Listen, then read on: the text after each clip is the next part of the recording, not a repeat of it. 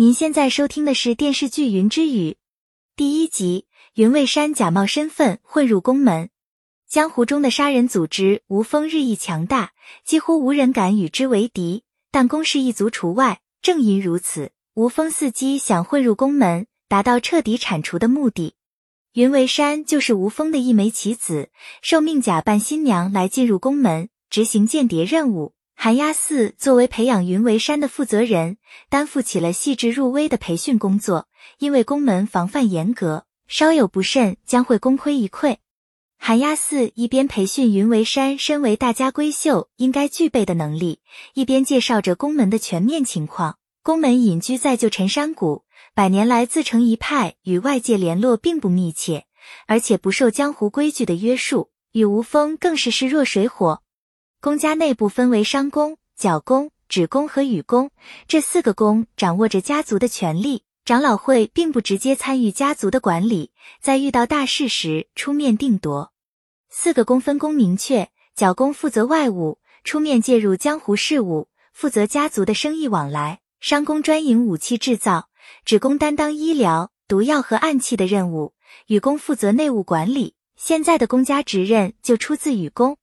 无风中的女刺客分为魑魅魍魉四个等级，云为山不过是最低级的杀手吃阶，作战经验并不丰富，所以寒鸦寺才尽心培养他。叮嘱云为山在进入宫门之后，不能相信任何人，而执行此次任务之后，云为山就可以脱离无风，过他自己向往的生活。这样的诱惑对于云为山而言是无法拒绝的，他非常坚定地接受了这个任务。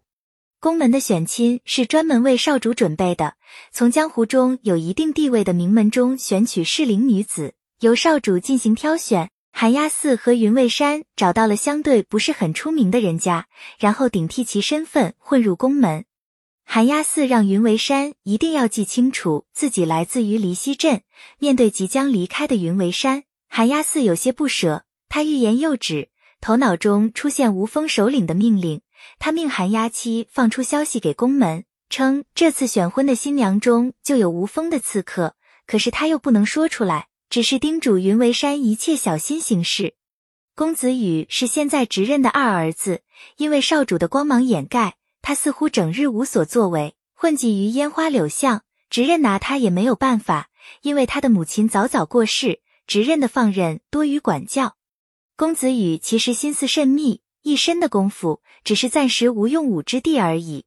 寒鸦七代人来到了为宫门服务的一间药铺里，掌柜见来者不善，便启动暗器与之周旋。但他并不是寒鸦七的对手，被他打翻在地，晕了过去。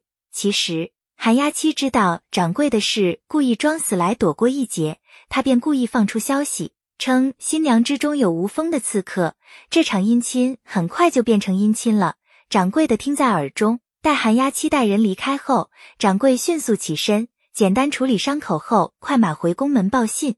半路上，掌柜的遇到了想要回去的公子羽，他把得到关于选婚大典的新娘里有无风刺客的消息告诉了公子羽，然后便晕了过去。公子羽立即命人抢救掌柜，然后与金凡商量该不该把这件事告诉父兄。他所担心的是。如果父亲知道这件事后，很可能会将所有备选新娘全部除掉，那样会有很多无辜的人受到牵连。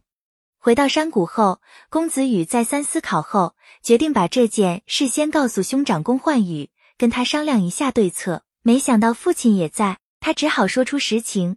不料父亲竟然真的要将所有新娘全部杀掉。公子羽上前劝说，但父亲心意已决，无奈之下，公子羽只好另想办法。所有备选的新娘们穿着喜服，坐着船来到了宫门。本以为自己有机会嫁入这样的豪门是一种幸运，不料他们刚刚上岸就被守卫抓到了监牢之中。站在城墙上的公子羽看到这一幕后，心里有些不是滋味。面对这样的处境，云为山显得很淡定，因为他在无风时就经受过这样的锤炼。泥潭里的自相残杀。获胜的人才有生存的机会。现在他再次面临这样的情况，公子羽还是决定放这些新娘们离开，无论其中是否有无风的刺客，毕竟大部分是无辜的。他想起了一处暗道可以通往山谷外，于是假借带大家去试药为由，将新娘们带走，然后送到了暗道口，让众人逃走，却被公园直给拦了下来。本系列音频由喜马拉雅小法师奇米整理制作，感谢您的收听。音频在多音字、英语以及专业术语方面可能会有不准确，如您发现错误，欢迎指正。更多电视剧、电影详解音频。敬请订阅关注。